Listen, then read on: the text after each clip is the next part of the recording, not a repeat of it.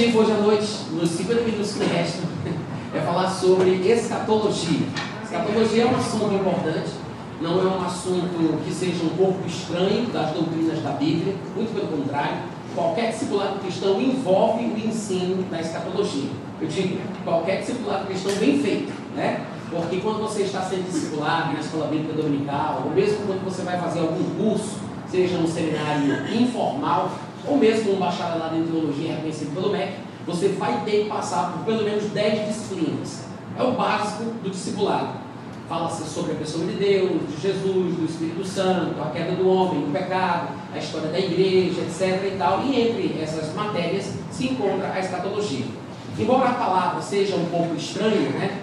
porque afinal de contas não é uma palavra que tem a sua origem no nosso idioma, ela vem do idioma grego, skatos e logos, são palavras que nós pegamos emprestados do idioma grego, significa simplesmente no meio evangélico, no meio cristão, o estudo do fim. É a doutrina das últimas coisas. Se você for conversar com um colega que não é crente, um universitário, um acadêmico, talvez ele te diga que escatologia é o estudo das fezes. Porque existe uma disciplina científica no mundo secular que é sinônimo de coprologia ou escatologia. Então, se alguém disser isso para você, não se assuste, é verdade. Existe também essa disciplina científica que trata sobre as fezes, que se chama escatologia. No nosso caso, né, no meio evangélico, no meio cristão, quando falamos de escatologia, nós estamos falando sobre a doutrina das últimas coisas, o estudo do fim. E não pense que escatologia é um assunto muito complexo, muito difícil, coisa que só pessoas que são é, crentes há mais de 10 anos é que poderiam estudar. Muito pelo contrário. E o que eu vou falar com vocês hoje aqui, eu vou, eu vou explorar basicamente os textos de Paulo aos Tessalonicenses. Provavelmente a gente não vai sair das epístolas de Paulo aos Tessalonicenses, e curiosamente, a primeira epístola escrita por Paulo em sua vida ministerial foi a primeira epístola de Paulo aos Tessalonicenses. Os teólogos discutem, alguns dizem, não, foi a, foi a epístola aos Gálatas, outros dizem, com certeza foi aos Tessalonicenses. E cada um tem a sua razão de pensar assim. O fato é que se a primeira epístola de Paulo tivesse sido a que ele escreveu aos irmãos da Galácia, a primeira Tessalonicense, a primeira epístola de Paulo aos Tessalonicenses foi a segunda carta. Então, se ela não é a primeira, ela está entre as primeiras, ou seja, seria a segunda e, claro, a segunda epístola de Paulo aos Tessalonicenses seria então a terceira. É provável que ela tenha sido, de fato, a primeira epístola de Paulo que foi escrita.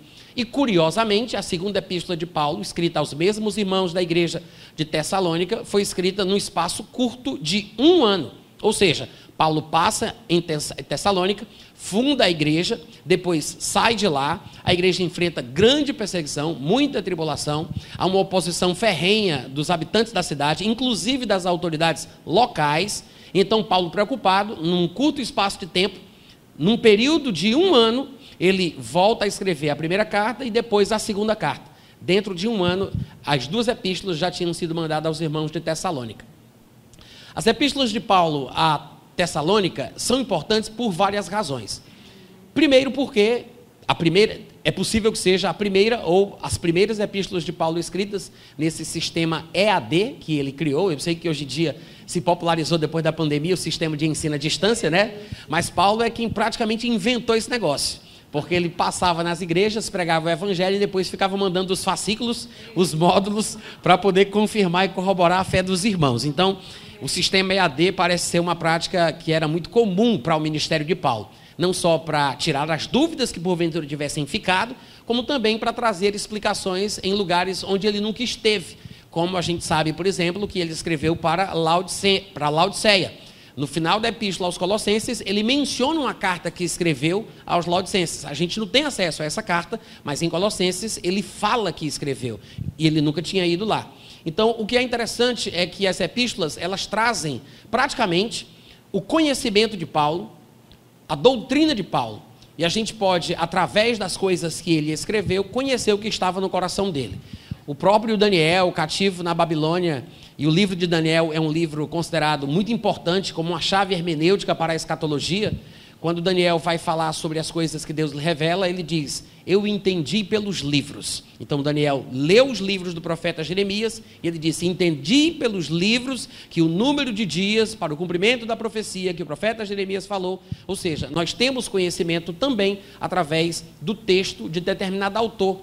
Os textos que são produzidos, eles carregam a palavra, o espírito da pessoa que fala, né? As palavras de Paulo carregam o espírito de Paulo. Então, vem de dentro do coração de Paulo aquilo que ele registrou nas epístolas aos Tessalonicenses. Outra razão porque as epístolas de Paulo aos Tessalonicenses são importantes na escatologia é porque elas estão permeadas, mas assim, muito permeadas de questões escatológicas. Alguns estudiosos, né, teólogos, gostam de dizer que as epístolas de Paulo aos Tessalonicenses poderiam ser chamadas de o Apocalipse de Paulo. Embora sejam epístolas curtas, se comparadas ao tamanho do livro de Apocalipse, ainda assim, pela sua relevância, não pela quantidade de capítulos, mas pela sua qualidade, pela sua é, é, é, densidade doutrinária em relação ao assunto, dizem que é o Apocalipse de Paulo. Porque ali ele fala sobre o arrebatamento, ele fala sobre a tribulação, ele fala sobre o anticristo, ele fala sobre a ressurreição, ele fala sobre basicamente todos os tópicos. E pelos próprios textos das epístolas aos Tessalonicenses, entendemos que Paulo está recapitulando aquilo que ele parece ter falado quando passou pela primeira vez na cidade de Tessalônica.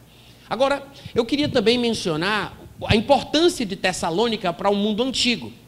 Às vezes isso faz uma diferença. Quando nós entendemos o, o que era Tessalônica naquela época. O mundo grego, praticamente, era o mundo que dominava a cultura daquela época. Embora o Novo Testamento tenha sido escrito debaixo do Império Romano, o Império Romano ele preservava a cultura grega. Tanto é que de vez em quando você ouve falar de coisas que são greco-romanas, né? Cultura greco-romana, luta greco-romana.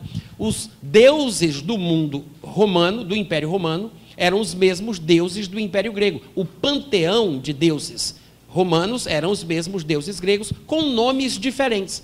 Então, na verdade, a cultura grega era a cultura que prevalecia. Tanto é que debaixo do Império Romano, o Novo Testamento ele foi escrito, e não foi escrito em latim, a língua romana, ele foi escrito em grego, porque a cultura grega era a cultura que predominava.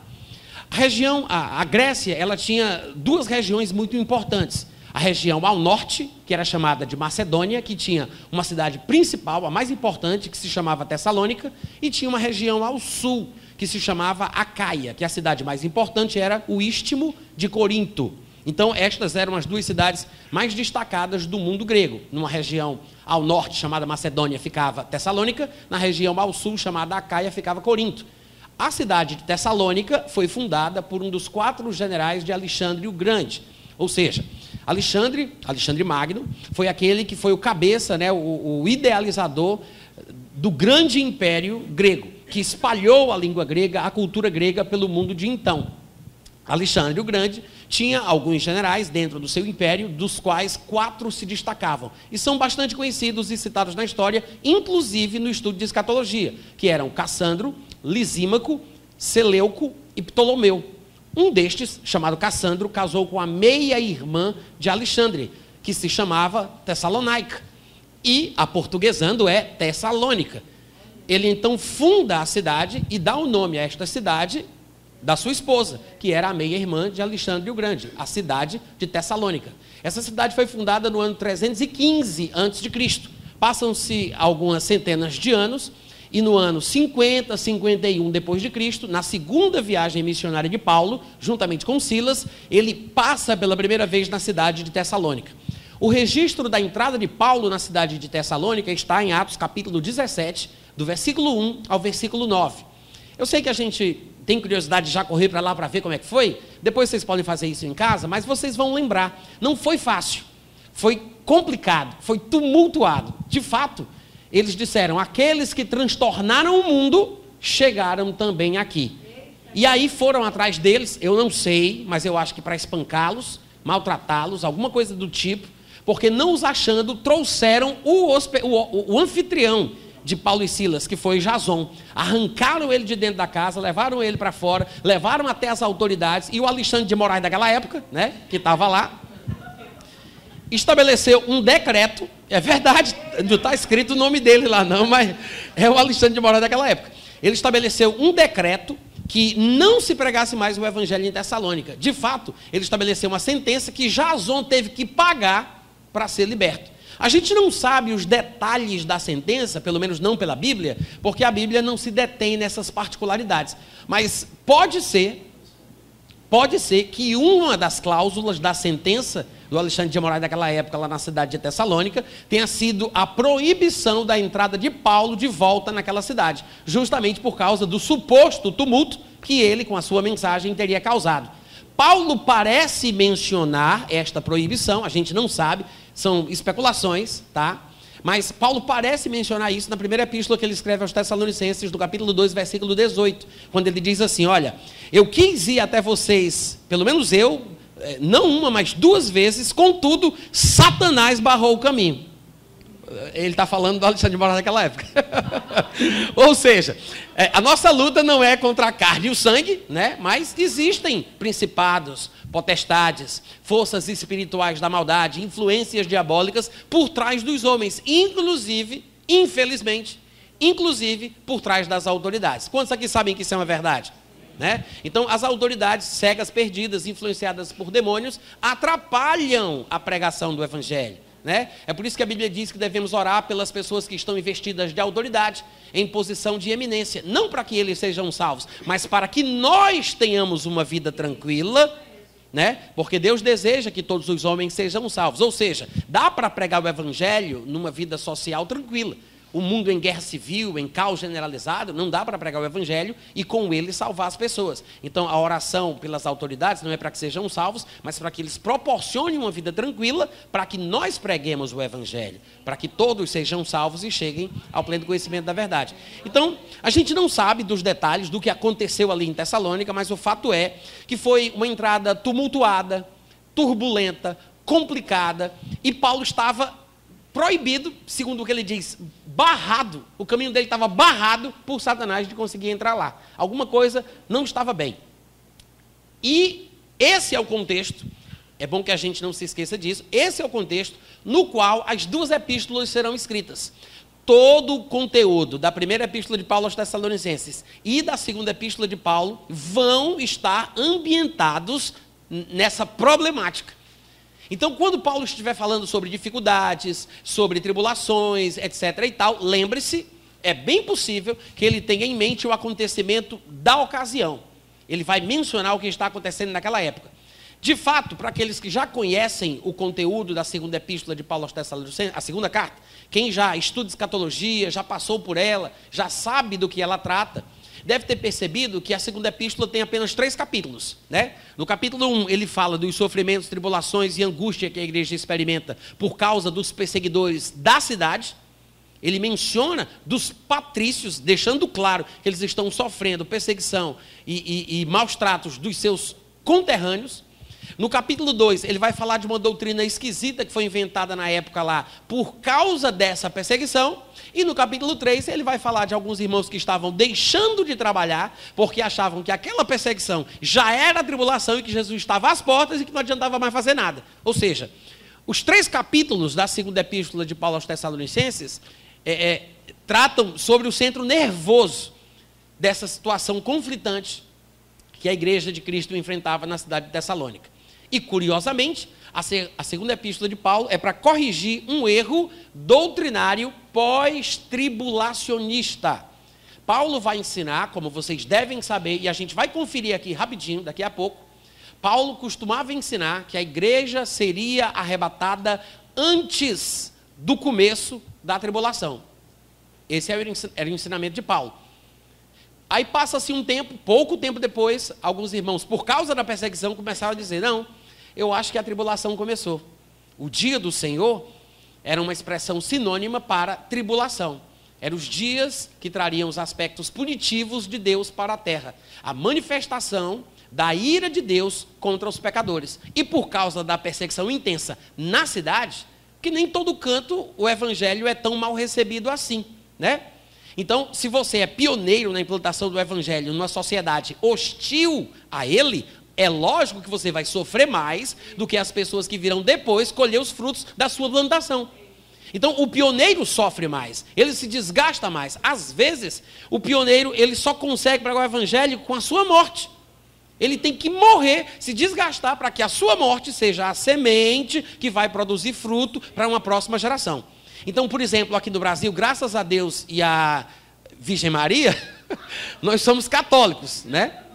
E se não fosse por ela, talvez fôssemos evangélicos. Mas, graças a Deus e a Virgem Maria, o brasileiro é católico. Mas é melhor ser católico, porque também é uma comunidade cristã, é muito melhor sermos católicos, sermos que eu digo de uma forma geral, tá? Eu tenho que explicar tudo, que hoje em dia não pode dar lugar nem ao diabo nem aos irmãos, né? Que o pessoal tem tudo errado. então assim, os brasileiros de uma forma geral são católicos por causa destas questões, mas querendo ou não estão dentro do que a gente chama de cristianismo.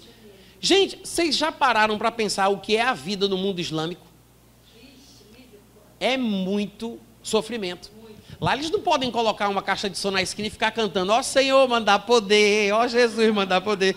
Não pode. Você não pode carregar uma Bíblia debaixo do braço. A única fonte do direito civil do cidadão em um país islâmico é o Alcorão. É proibido crer em Jesus. Para falar a verdade, pode ser a pena capital. Pode eh, determinar que você seja enforcado, seja morto, porque você confessou Jesus como Senhor. Então nós estamos aqui no Brasil e temos alguns privilégios, mas claro que a nossa história está do jeito que está, né, e outros países que têm também algum vínculo e fundação no cristianismo, por causa dos pioneiros, dos que implantaram. Então, no surgimento do cristianismo, nos primeiros tempos, nos primeiros séculos, é lógico que os apóstolos sofreram muito, justamente por causa dessa lógica da implantação do evangelho. Por que, que eu estou explicando isso? Por que, que eu estou gastando o meu latim para falar isso? Porque os pós-tribulacionistas dizem assim: não, mas se os, os pioneiros, os apóstolos, sofreram o tanto que sofreram, por que, que Deus iria poupar a igreja do fim? Porque eles eram mais santos, mais dignos, mais puros, mais bíblicos, mais fiéis e não foram poupados? Por que, que essa igreja atual, que é mais leviana, mais leve, mais carnal, vai ser poupada? Deus vai ter que pedir desculpa para os apóstolos se ele arrebatar essa igreja antes da tribulação. Então, para eles, a lógica é que a igreja coma o pão que o diabo amassou, porque os primeiros apóstolos também sofreram. Então não tem sentido na cabeça deles que os apóstolos não tenham sido poupados e nós sejamos arrebatados antes do primeiro dia dos sete anos de tribulação. Quantos estão entendendo o pensamento pós-tribulacionista?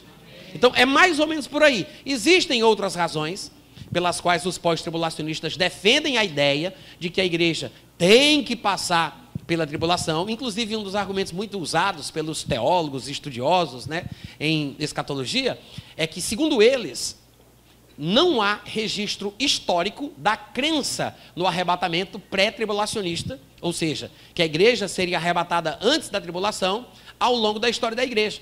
Eles dizem, isso é uma invenção recente.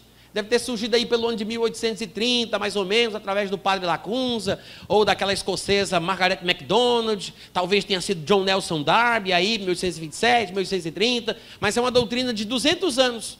Nunca se creu assim em nenhum lugar. Nenhum dos pais da igreja falou sobre a crença pré-tribulacional. E isso é mentira. Tá? Eu estou dizendo isso aqui porque essa é uma das coisas mais faladas nos debates televisivos, nas rádios, na internet hoje em dia. Pós-tribulacionistas enchem o peito para fazer essa declaração, mas mal percebem que isso é um tiro no pé. Porque o que eles chamam de patrística, ou os pais da igreja, é um período específico da história do cristianismo.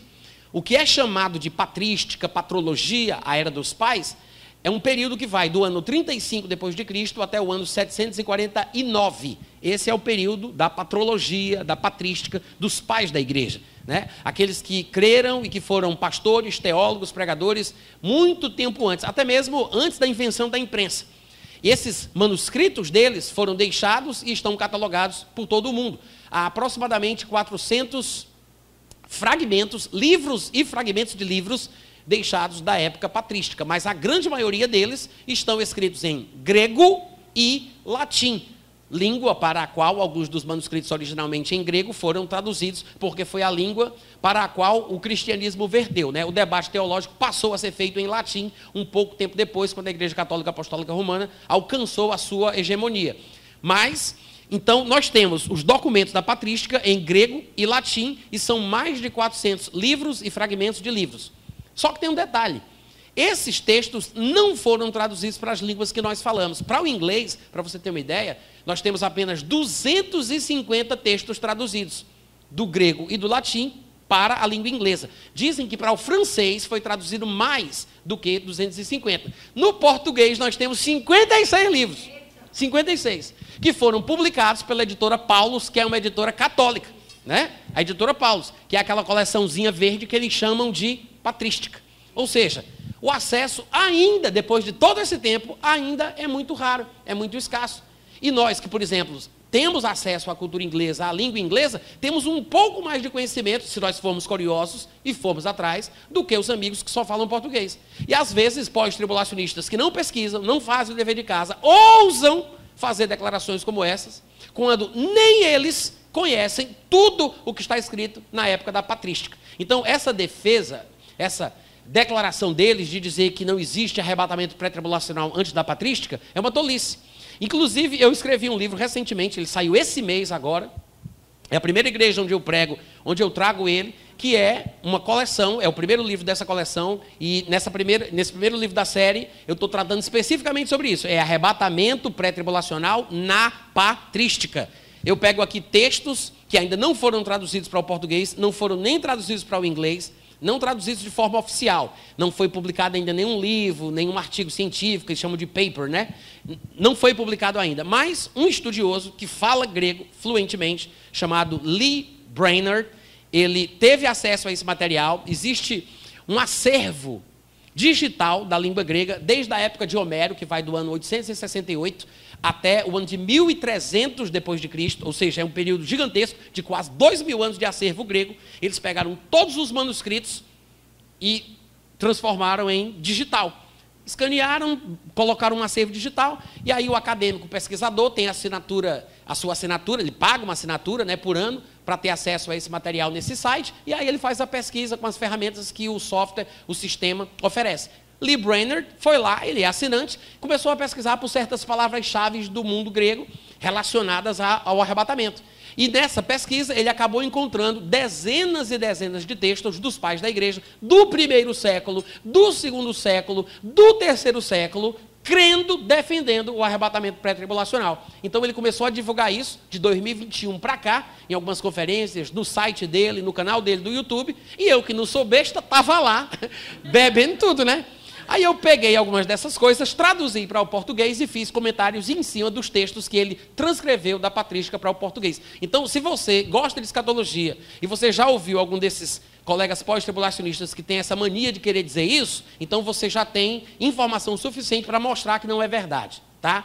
Então, se você quiser adquirir o livro, depois você pode procurar, eu vou deixar alguns ali. Tem no meu site também, natanrofino.com.br ou natanrofino.com, tanto faz. Mas o importante é nós termos convicção dos fatos. Primeiro, temos que conhecer bem o que, é que a palavra de Deus realmente ensina sobre o assunto e conhecer um pouco de história não faz mal a ninguém. Porque às vezes as pessoas querem nos confundir com coisas que eles dizem que sabem e quando a gente não tem informação, a gente não sabe o que falar. A gente não sabe como responder. E aí vem a dúvida, vem aquela insegurança e a pessoa acaba é, perdendo a sua firmeza na fé cristã. Irmãos, não teria sentido, não teria sentido, pela própria lógica em si, o arrebatamento da igreja acontecer depois de toda a tribulação. Quem já viu uma coisa dessa, gente? Por que, que a igreja tem que comer o pão que o diabo amassou? Passar por esse pega, não pega, pega, não pega, hora não pega? Para que isso? Qual é a finalidade? E tem mais. Aqui em 1 Tessalonicenses capítulo 4, do versículo 13 ao versículo 18, que é o texto talvez mais popular sobre o arrebatamento, quando Paulo vai dizer que vos declaramos por palavra do Senhor, que aqueles que dormem é, é, e, e tudo mais, ele fala, nós os vivos seremos arrebatados. Aquela parte ali, essa parte, Paulo ele fala sobre o arrebatamento da igreja, inclusive a palavra arrebatar no grego, né, que é harpatsu, que é da onde vem a nossa palavra arpão, tá? Para quem não sabe, são, é, tem a mesma raiz, arpão e arrebatamento, porque foi traduzido, né? Mas o arpão é quase uma transliteração da palavra grega, que é um cognato da palavra harpatsu. Quando Paulo fala isso, ele usa essa palavra, e essa palavra por si só já é já é muito reveladora. É, é uma chave hermenêutica. Por quê? Porque a palavra harpatsu, ela não significa necessariamente a igreja ser tirada da terra. Ela não é um termo técnico usado exclusivamente para a retirada da igreja da terra antes do início da tribulação. Não é. Nós temos mais familiaridade com o uso da palavra nesse contexto. Mas ela era usada no grego de uma forma comum. Ela foi usada para coisas boas e para coisas ruins. Ela foi usada para coisas naturais e para coisas sobrenaturais. Por acaso, Paulo a usou para falar da retirada da igreja antes da tribulação. Mas não foi um termo criado por Deus, inspirado pelo Espírito Santo, para ser usado somente na retirada da igreja. Não foi. Exemplificando o que eu estou dizendo aqui, mas daqui a pouco vocês vão entender o porquê que eu estou falando sobre isso, vocês entenderem a importância de Paulo ter querido usar essa palavra. Mas, para vocês terem uma ideia de como ela era usada de forma diversa, em João capítulo 10, Jesus está falando sobre o, o ladrão, está falando do bom pastor, né? Aí ele fala sobre o, o, o, o mau pastor que vê o, o, lobo vir, e aí ele foge, né? ele, ele deixa as ovelhas, e o lobo vem, arrebata as ovelhas e as dispersa. A palavra arrebata ali é a mesma palavra harpatzo, que é usada em 1 Tessalonicenses 4,17 para falar do arrebatamento da igreja. Mas você observa que Jesus, ou a pessoa que escreveu dizendo aquilo que Jesus disse, não sei se Jesus falou em grego, realmente, mas o fato é que as palavras registradas dizem o que Jesus teria dito sobre o que o lobo faz com as ovelhas. Ele as arrebata. A palavra grega ali, em João, é harpatos. Outra parábola de Jesus, quando ele usa a mesma palavra, ou a pessoa que vai dizer o que ele disse, usa a palavra harpatos, é quando ele fala que o semeador sai a semear, e ele vai falando que sementes caem em diferentes solos. Aí ele diz que um solo é, cai na beira do caminho, aí vêm as aves do céu e comem aquela semente. Quando ele vai explicar essa parábola, ele diz que estes que a semente caiu à beira do caminho são aqueles cuja palavra entra no coração, mas não a entendem. Aí vem o diabo e tira a palavra do coração. A palavra no grego ali é arrebata, harpatso, a mesma de 1 Tessalonicenses 4,17. Ou seja, não é uma palavra exclusiva para a escatologia. Não é uma palavra que só pode ser usada no arrebatamento da igreja. Não tem isso. Não existe negócio de termo técnico. Tá? Não está sendo usada, a palavra não está sendo usada como um termo técnico. Por que eu estou falando isso? Porque de vez em quando, por causa desse preciosismo né, acadêmico, as pessoas tentam é, cristalizar certos termos como termos técnicos. Não, é porque se for harpatsu, então é uma coisa. Se for parousia, é outra coisa. Se for epifaneia, se for Gente, como diria o poeta, quais são as palavras que nunca são ditas? Eles usavam as palavras porque fazia parte do grego comum. Então eles queriam comunicar o significado que a palavra tinha. Esse é o negócio. Agora, o que é interessante é que a palavra harpatsu, não me importa o contexto no qual ela seja usada, se um contexto natural ou um contexto espiritual, se positivo ou negativo, porque os dois que eu citei aqui são negativos, né? O lobo arrebatando as ovelhas, Satanás arrebatando a palavra do coração, são negativos mas ela aparece, em, ela aparece em diferentes contextos. O fato é que, no contexto positivo ou negativo, no sentido espiritual ou natural, sempre, 100% das vezes, a palavra só é usada quando implica a intervenção de uma força estranha interagindo com o objeto da ação desta pessoa. Ou seja, no caso de Satanás que arrebata a palavra, é Satanás quem faz a ação. Quando o lobo arrebata as ovelhas, é o lobo quem faz. É um ato súbito. É uma ação de assalto.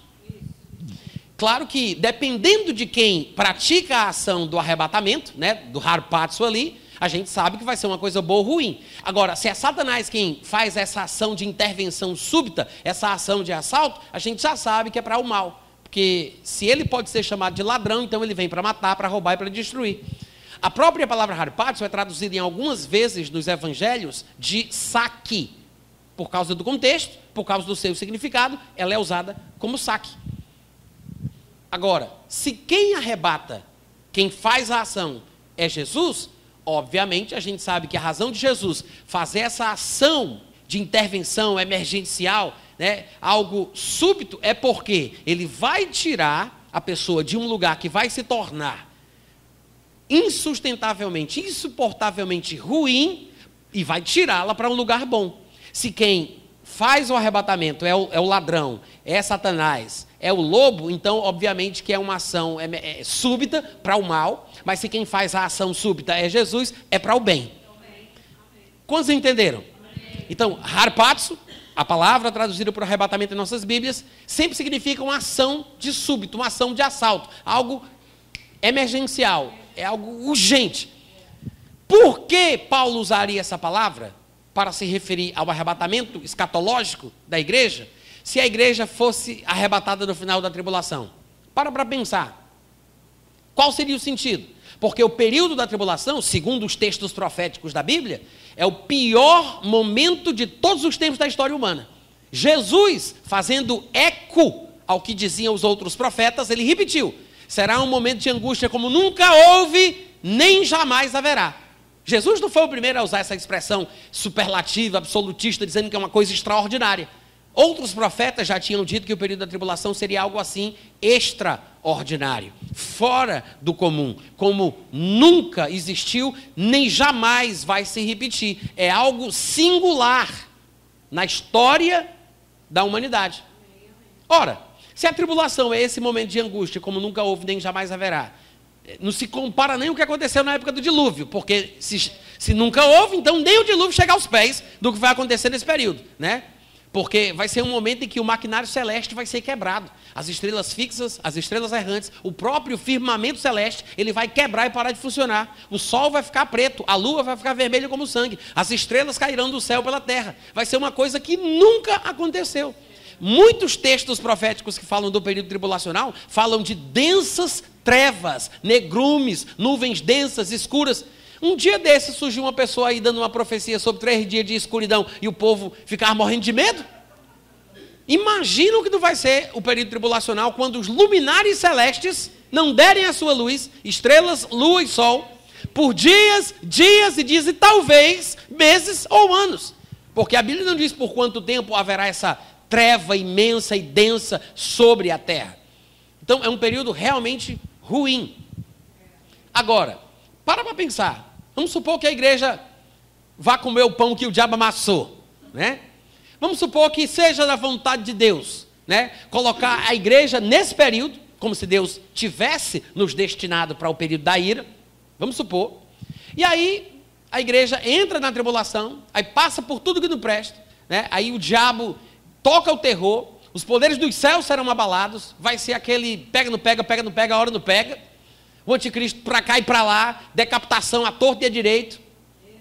Aí no final da tribulação, Jesus vai vir do céu, ele vai matar o anticristo com o sopro da sua boca, ele vai prender o diabo no abismo por mil anos, ele vai descer até o chão, vai inaugurar um reino milenar, no qual ele vai reger as nações com o sete de ferro, não vai mais haver doença e qualquer coisa que destrua, mas justamente nessa hora, urgentemente, ele vai tirar a igreja da terra.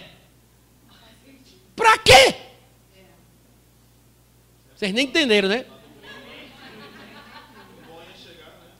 É. Qual é o sentido de depois do pior ter passado? O pior já passou, acabou tudo. Aí no final, que ele vem matar o anticristo, vai prender o diabo no abismo, vai reinar na terra. Aí, peraí, deixa eu fazer isso aqui rapidamente, porque é emergencial. Não tem sentido Paulo usar a palavra que só acontece em contextos de emergência, em caráter de urgência, ação de assalto, coisa súbita, para falar de uma intervenção no final da tribulação. Para que que Jesus agiria emergencialmente para tirar a igreja da terra, levando-a até a camada de ozônio para depois descer? É. Se o pior já passou, gente. O que é que eu estou dizendo? Eu estou dizendo que o uso da palavra harpatsu não faz sentido. Eu não estou falando que o arrebatamento depois da tribulação não faz sentido. Eu estou falando que não faz sentido Paulo ter usado essa palavra para falar do arrebatamento, se ele fosse no final da tribulação. Ele podia usar qualquer outra. Mas por que ele usou essa? Porque depois da tribulação ela não se encaixa. Não faz sentido. Então, o simples fato de Paulo ter usado essa palavra já nos aponta para o caminho certo, mostrando muito provavelmente, né, que o arrebatamento ele há de acontecer antes da tribulação. E aí se justifica o uso da palavra que só se aplica em ação emergencial, em caráter de urgência. Por quê? Porque antes de começar a bagaceira toda, antes de começar o pior tempo de toda a história da humanidade, o tempo de angústia como nunca houve nem jamais haverá, está para acontecer uma coisa extraordinária na terra. Aí, emergencialmente, de súbito, que é por isso que nas línguas, por exemplo, espanhola, eu não sei se no francês também, mas algumas línguas neolatinas usam a ideia de rapto para o arrebatamento. É, não é rapto que o pessoal fala?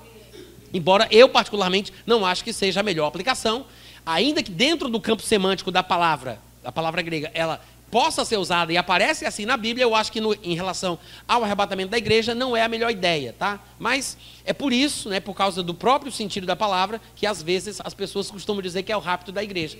É para você ter uma ideia, porque é uma ação de súbito, é uma ação de assalto, é algo repentino, emergencial. E se você observar bem, quando Paulo usa essa palavra em 1 Tessalonicenses 4, do 13 ao 18, ele, ele constrói a explicação de uma forma é, eu diria irrefutável, né? Eu diria, eu sou pré-tribulacionista. Pode parecer que eu estou puxando sardinha para minha brasa, mas ou é brasa para minha sardinha? Tá, vocês entenderam então. O importante é que um fique perto do outro, né? A brasa e a sardinha se encostam. Mas, em 1 Tessalonicenses 4, do 13 ao 18, que é esse texto mais popular sobre o arrebatamento, Paulo diz assim: Não queremos, porém, irmãos, que ignoreis, é, que sejais ignorantes com respeito aos que dormem para não vos, para não vos entristecerdes como os demais, que não têm esperança. Pois, se cremos que Jesus morreu e ressuscitou, assim também Deus, mediante Jesus, trará em sua companhia os que dormem, ou seja, os que morreram, tá? Ele não está falando que quem morre fica dormindo, não, tá, gente? Não existe a doutrina do sono da alma. Existe o sono do corpo. Não é o, corpo, o sono da alma, é o sono do corpo. A Bíblia fala sobre aqueles que dormem no pó. Ele está falando do corpo que volta ao pó e não da alma, porque a alma não veio do pó e não vai voltar para o pó. Então, os que dormem no pó, está falando do corpo que volta para o pó. É o sono do corpo e não o sono da alma. Até porque a pessoa fica consciente depois que ela, depois que ela morre. A palavra é uma figura de linguagem, tá? É um eufemismo. É uma forma de falar sobre uma coisa pesada de uma forma um pouco mais leve.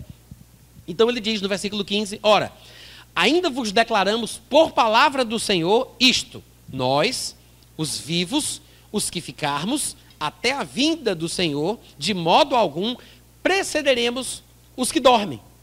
Porquanto o Senhor mesmo, dada a sua palavra de ordem, ouvida a voz do arcanjo, ressoada a trombeta de Deus, descerá dos céus e os mortos em Cristo, veja que ele não está falando sobre todos os mortos do mundo, sequer ele está falando de todos os justos mortos desde Adão.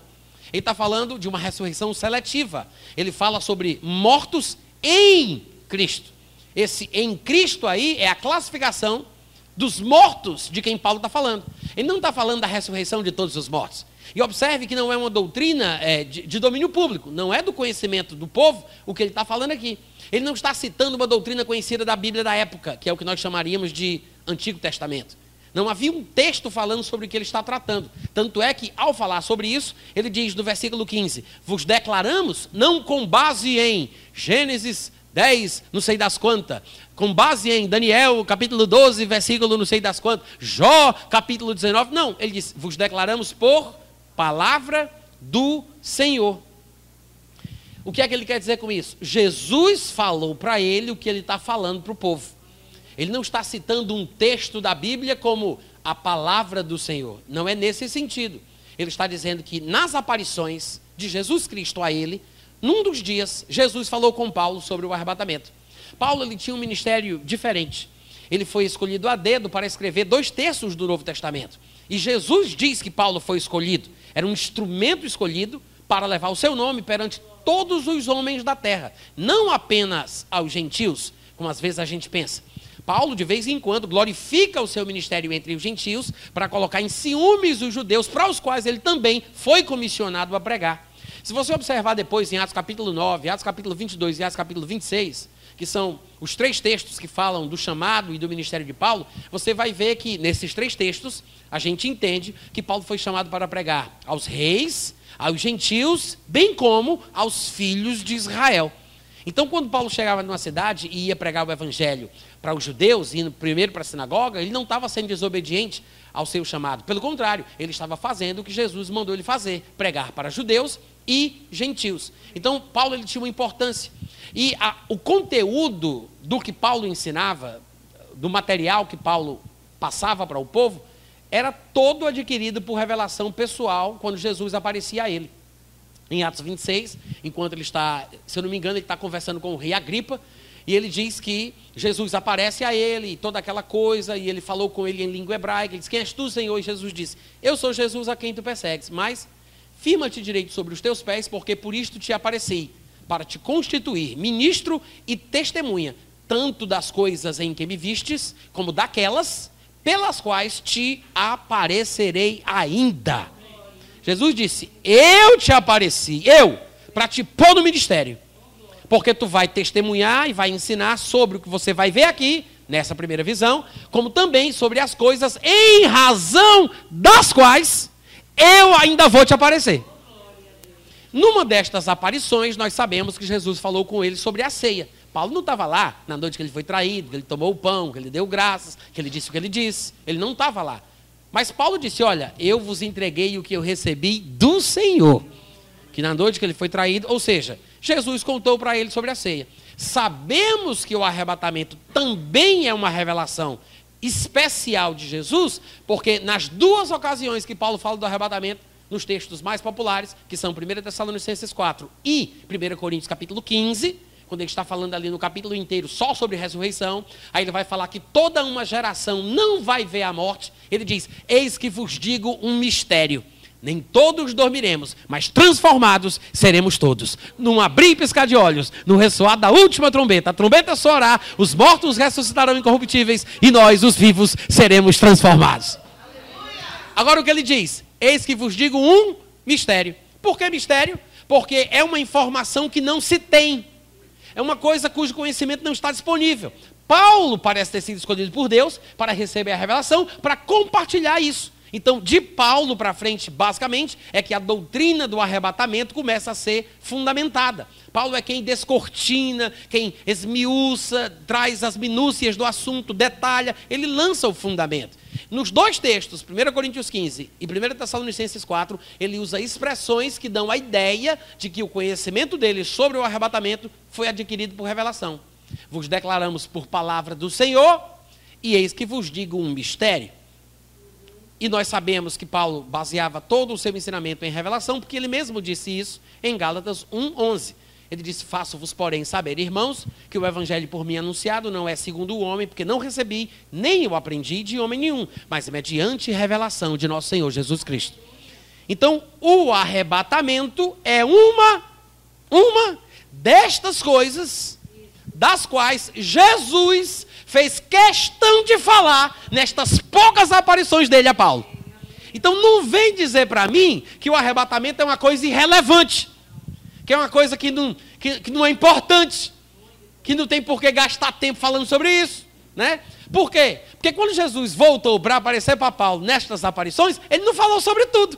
Ele escolheu as coisas sobre as quais ele deveria falar. Tem coisas sobre as quais Jesus não falou, que quando Paulo precisou tratar sobre o assunto, ele disse: Olha, eu não tenho mandamento do Senhor sobre isso, mas vou dar minha opinião como quem alcançou a misericórdia para ser fiel. Ou seja, nesse assunto aí Jesus não falou ainda. Quem sabe um dia ele vai falar, mas não falou ainda. Mas o arrebatamento é um assunto que Jesus quis falar. É uma revelação de Cristo.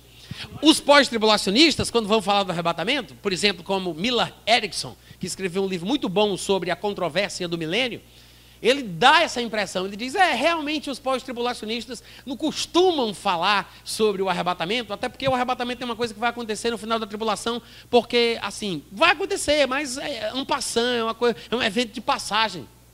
Não é tão relevante, não é tão importante, não há por que ficar pregando sobre isso se fosse realmente assim, tão irrelevante, né, sem importância nenhuma, Jesus não teria feito o que ele fez, escolhendo esse assunto para falar com Paulo, especificamente sobre o arrebatamento.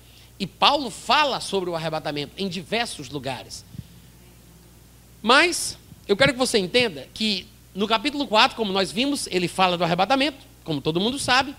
Ele diz que nós, os vivos, os que ficarmos até a vinda do Senhor, nós seremos arrebatados juntamente com eles, não os mortos, mas os mortos em Cristo, tá? Não é todo morto, é o morto em Cristo, porque é uma ressurreição especial, seletiva. Aí ele diz: Nós, os vivos, seremos arrebatados juntamente com eles entre nuvens para o encontro do Senhor nos ares, e assim estaremos para sempre com o Senhor. E aí ele fala: Consolai-vos, pois, uns aos outros com estas palavras. Gente, para Paulo pular do arrebatamento para o consolar-vos uns aos outros com estas palavras, ele não podia ser pós-tribulacionista. Por quê? Porque ele está escrevendo para o povo dizendo: olha, não fiquem tristes por causa dos crentes que morreram. Porque o povo estava pensando assim: a gente vai se encontrar com Jesus na nossa geração. Essa era a expectativa deles, tá? É por isso que Paulo diz: nós, os vivos, nós, os vivos, seremos arrebatados. Paulo não foi arrebatado. Paulo morreu antes da época do arrebatamento. O arrebatamento ainda não aconteceu. Mas parece que Deus o inspirou a escrever dessa forma para que este fosse o tom em todas as gerações da igreja de Cristo. Para que ao lermos tivéssemos o mesmo sentimento de que o arrebatamento pode acontecer a qualquer momento. E que nós estamos na expectativa, como Paulo estava, de sermos arrebatados enquanto estivermos vivos. Então, Paulo estava na expectativa, mas não aconteceu. Era o sentimento de todo crente. Só que tinha gente começando a morrer. Aí o povo começou a ficar com dúvida. Era tudo novo convertido, gente. Aí o povo dizia assim: Eita, e agora? Os irmãos que morreram perderam a bênção? Porque se a gente está vivo esperar Jesus voltar no arrebatamento e vocês estão morrendo, perderam a bênção, aí Paulo vai escrever para dizer: Não, gente, muito pelo contrário. Não tem nem como a gente furar a fila. Eles já estão com Jesus e vêm com ele. Nós, de forma nenhuma, precederemos os que dormem. Pelo contrário, eles ressuscitarão primeiro. E nós, os retardatários, os vivos, nós seremos arrebatados. Ou seja, Paulo vai corrigir o assunto. Mas depois que ele corrige o assunto, que ele conclui esse bloco semântico, né? Porque ele vai falando de blocos por assuntos, aí quando ele vai concluir, ele diz assim: Consolai-vos, pois, uns aos outros com estas palavras. Espera aí. Ah, mas é a tribulação. Porque se ainda vai acontecer a tribulação, Paulo está vivo. Ele disse: Não, eu vou ser arrebatado. Mas se arrebatamento é depois da tribulação, então ele deveria ter dito assim: Olha, é, Tá faltando uma parte aí que eu não falei, mas vocês sabem, né? Vai ser aquele pega não pega, hora não pega. Vai ser decapitação para cá, decapitação para lá, os poderes do céu serão abalados, é muita gente morrendo, vai ser uma desgraceira toda. Não preciso falar sobre isso, mas consolai-vos uns aos outros com estas palavras. Ele pulou uma parte muito importante para ter coragem de dizer, para fechar com consolai-vos uns aos outros com estas palavras, se esquecendo desse pequeno detalhe. O que é que isso significa? Não tem espaço para tribulação do que ele fala até o versículo 18. Porque a tribulação vem depois do versículo 18. O consolo é de que nós seremos arrebatados antes. Como é que a gente sabe, Natan?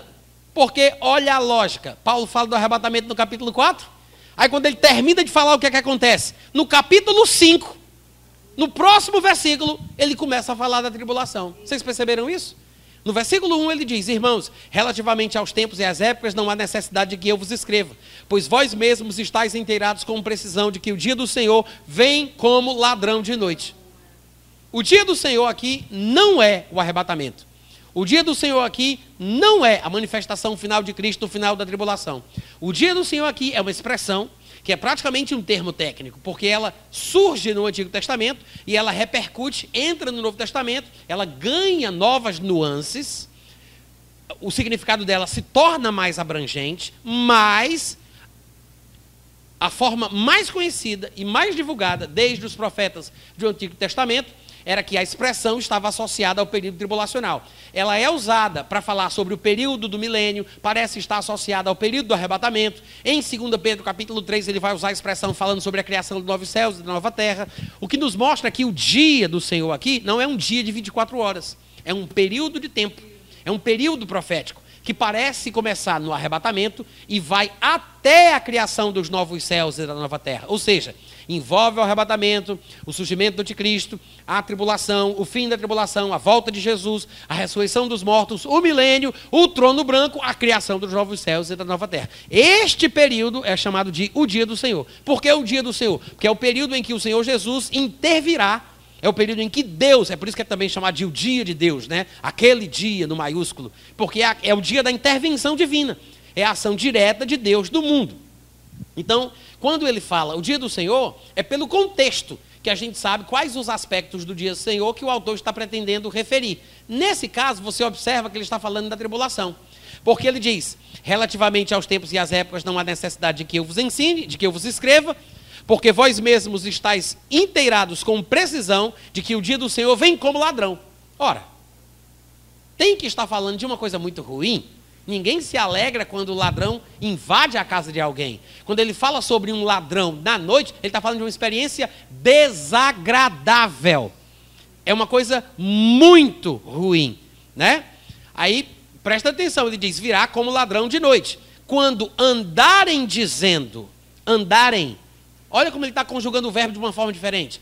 Há pouco tempo atrás, no capítulo 4, vimos Paulo dizer, vimos Paulo dizer: Nós, os vivos, os que ficarmos, seremos arrebatados. Aí agora, no capítulo 5, ele fala: Eles vão, quando eles andarem, o sujeito oculto aqui, né? É eles. Quando andarem dizendo paz e segurança, eis que lhes, não é vos, não é nos, é lhes sobrevirá repentina destruição, como vem as dores de parto que está para dar à luz, e de nenhum modo eles, implícito, eles escaparão. Mas vós, irmãos, não estáis em trevas, para que esse dia, como ladrão, vos apanhe de surpresa. Então, ele não está falando da vinda do dia do Senhor como um ladrão para o crente. Ele está falando sobre o dia do Senhor vindo como ladrão para o incrédulo. São grupos distintos, experiências distintas, destinos diferentes. Paulo no capítulo 4 ele fala do arrebatamento, Paulo no capítulo 5 ele fala da tribulação. Por quê? Porque o arrebatamento acontece antes, a tribulação vem depois. Simples assim. É por isso que o arrebatamento está no capítulo 4. E veja que no capítulo 4, quando ele fala do arrebatamento, ele se inclui, ele diz, nós seremos arrebatados. E quando ele fala da tribulação, que vem depois, no capítulo 5, ele se exclui, ele diz, eles não escaparão. Amém, gente? Amém. E depois que ele fala tudo que está aqui, inclusive, quando você chegar lá no versículo 9, você vai ver que ele diz assim: Porque Deus não nos destinou para a ira, mas para alcançar a salvação mediante nosso Senhor Jesus Cristo. E no versículo 11, ele mais uma vez repete: Consolai-vos, pois, uns aos outros e edificai-vos reciprocamente, como também estáis fazendo. Amém, gente? Não teria sentido Paulo falar tanto a respeito disso da forma que ele falou e a gente interpretar de uma forma totalmente diferente. Eu sei que não há limites para se escrever livros, porque não há limites para a imaginação humana. E as pessoas conseguem interpretar textos que são relativamente claros, as pessoas conseguem interpretar de uma forma diferente. Mas é por isso que a gente precisa considerar a Bíblia como uma revelação progressiva e lembrar que nós estamos debaixo das leis da nova aliança, que é a aliança vigente. E a nova aliança, ela revela os significados, inclusive, dos textos do Antigo Testamento. Quando você quiser estudar a profecia, não comece pelo profeta Isaías, pelo profeta Jeremias, pelo profeta Daniel. Quer estudar escatologia? Comece pela revelação que está disponível para a gente nos textos da nova aliança. Amém? Deus nos destinou para a paz e para a salvação. A igreja há de ser arrebatada antes do primeiro dia dos sete anos de tribulação, em nome de Jesus. Deus te abençoe, obrigado pelo carinho. Até a próxima. Amém.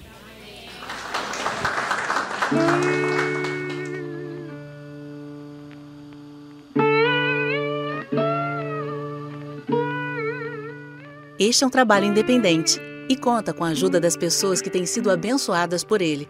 Se você quiser fazer parte do grupo de mantenedores desta obra, se informe das opções disponíveis na descrição deste vídeo. Agradecemos pela atenção e pelo carinho. Deus abençoe.